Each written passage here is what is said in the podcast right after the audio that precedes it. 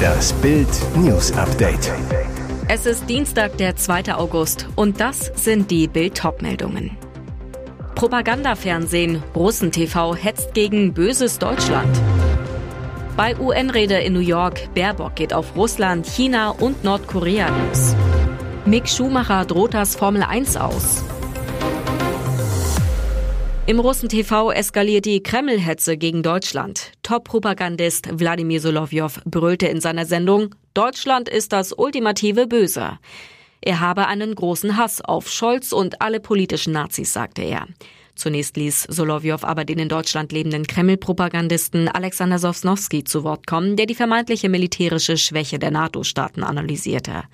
Die Bundeswehr, ja, sie hat ja fast nichts mehr, antwortete Sosnowski. Immer wieder hetzt Solovjov gegen Deutschland, behauptete etwa in seiner Sendung, Deutschland will Krieg führen und fragte, wie steht es um die Luftabwehrsysteme in Berlin? Dann gab es kein Halten mehr. Dann sollten wir eine zweite Front eröffnen und auf Deutschland draufhauen, solange sie komplett unbewaffnet sind, rief der Kreml-Propagandist aus, damit es keine Illusionen bei den Nazis gibt.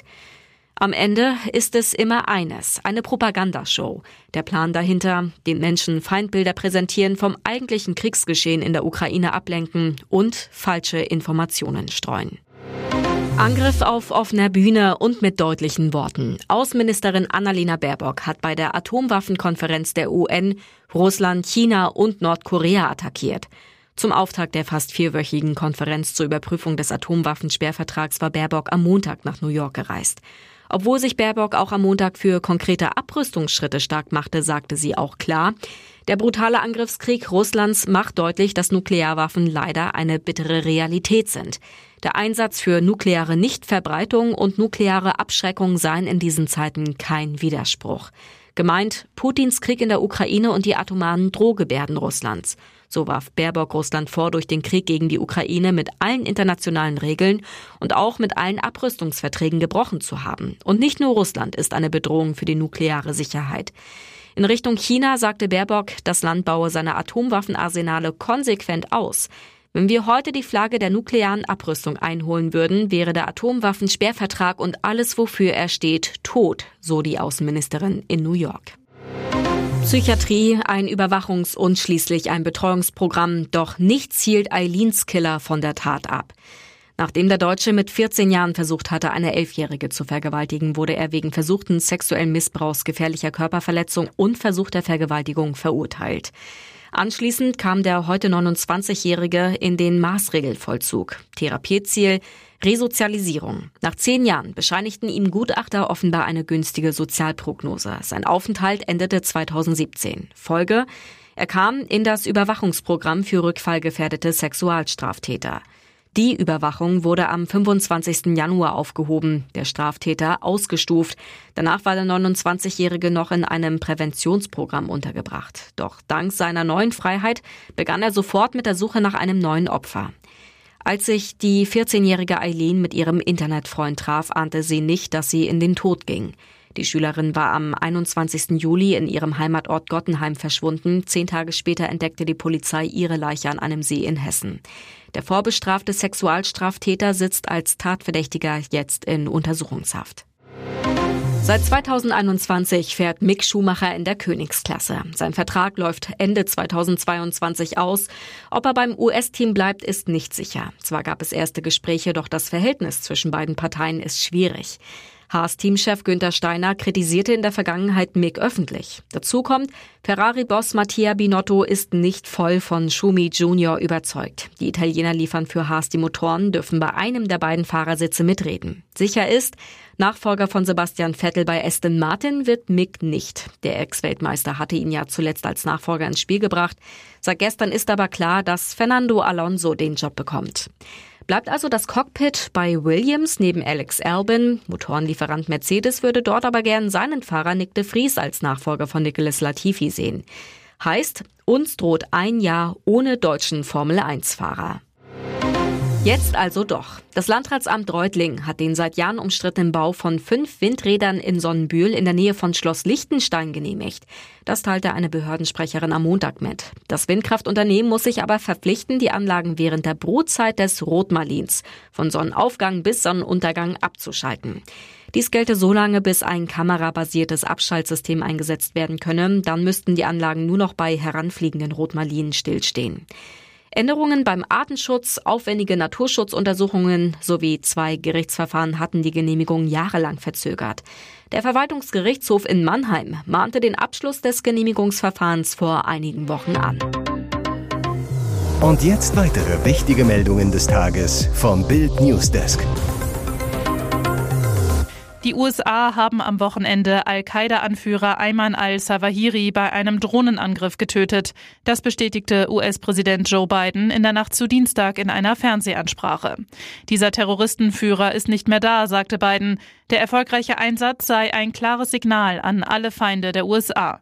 Egal wie lange es dauert, egal wo du dich versteckst, wenn du eine Bedrohung für unsere Bevölkerung bist, werden die Vereinigten Staaten dich finden und ausschalten.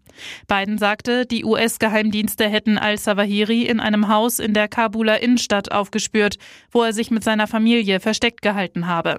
Die Mission war ein Erfolg, so Biden. Keiner seiner Verwandten wurde verletzt und es gab keine zivilen Opfer. Al-Sawahiri galt als Nachfolger von Osama bin Laden, war bis zu dessen Tod seine rechte Hand.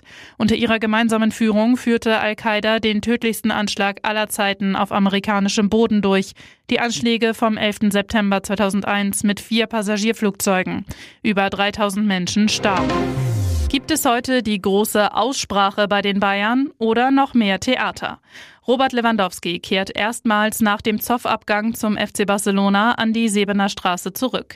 Der Weltfußballer war am Sonntag nach der USA-Tour mit Barca am Nachmittag gleich mit einem Privatflieger nach München weitergeflogen.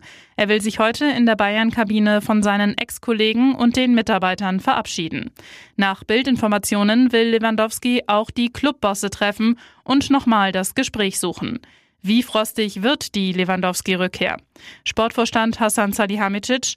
Mal sehen. Ich bin emotionslos. Ich bin in München. Er wird sicherlich kommen. Ich kann nicht nachvollziehen, was er in den letzten Tagen von sich gegeben hat. Mein Papa hat mir beigebracht, dass ich nicht die Tür mit dem Hintern zumachen soll, wenn ich irgendwo weggehe. Er ist gerade auf dem besten Weg dahin. Deswegen glaube ich, dass man sich ein wenig unterhalten sollte. Lewandowski hatte den Bossen bei ESPN Lügen vorgeworfen. Der Club hat versucht, ein Argument zu finden, warum sie mich an einen anderen Club verkaufen können. Und das musste ich akzeptieren, obwohl viel Bullshit über mich gesagt wurde. Es gibt Leute, die mir nicht die Wahrheit sagen. Als gäbe es keine größeren Probleme auf dieser Welt. Die einstige Volkspartei SPD streitet über einen Vorfall auf dem Christopher Street Day in Stuttgart. Dort hatte der DJ der schwul-lesbischen SPD-Queer-Gruppe im Überschwang der Sommerstimmung den als sexistisch kritisierten Puffmama-Hit Laila angespielt. Immerhin auf Platz 1 der deutschen Charts. Das genügte, den heiligen Zorn von Juso-Aktivisten der SPD zu entflammen. Irgendwelche alten Männer hätten ein unfassbar frauenverachtendes Lied verbreitet, tobte Juso-Twitterer Jan Knees. Was soll das? Die Angesprochenen reagierten prompt und bierernst. Wir distanzieren uns ausdrücklich vom Abspielen dieses Songs, hieß es bei Twitter. Die Partei lehne jede Art sexistischer Musik ab. Die Schwulen- und Lesbenvereinigung der Partei versprach allen Ernstes, den Vorfall aufzuarbeiten. SPD absurd. Die Verzwergung hat schon stattgefunden. Es geht zu Ende mit der SPD, warnt Neuköllns langjähriger Ex-Bürgermeister Heinz Buschkowski gegenüber Bild. Buschkowski knallhart. Wie kaputt ist dieser verquere Haufen, wenn er sich über Schlagertexte aufregt, statt über die akuten Krisen dieser Tage? Diese Leute sind Gartenzwerge. Sie gehören nicht in die Politik, sondern in die Laubenkolonie. Luxussause bei den Geissens. Millionärstochter Shania ist endlich 18 und feierte volle Pulle ihre Volljährigkeit. Im Nobelort Saint-Tropez packte Roberts und Carmens Küken die Partykeule aus. Was kostet die Welt? An diesem Abend alles egal. Die Kreditkarte glühte, die Champagnerkorken knallten, das Feuerwerk ließ die Funken sprühen. Auf Instagram ließ es Shania krachen, filmte und knipste ihre Prickelbrause Sause. Mit von der Partypartie auch Papa Robert Geis und Freundinnen, die bis in die Puppen tanzten. Umringt von leeren und vollen Gläsern tummelte sich die Mädelsklicke in der Disco. Robert hielt sich im Hintergrund zurück, ließ seine Tochter ihren großen Abend erleben und Spaß haben. wobei das wachsame Papa-Auge wohl nie ganz Feierabend macht. Weitere spannende Nachrichten, Interviews, Live-Schalten und Hintergründe hört ihr mit Bild TV Audio. Unser Fernsehsignal gibt es als Stream zum Hören über TuneIn und die TuneIn-App auf mehr als 200 Plattformen, Smart Speakern und vernetzten Geräten.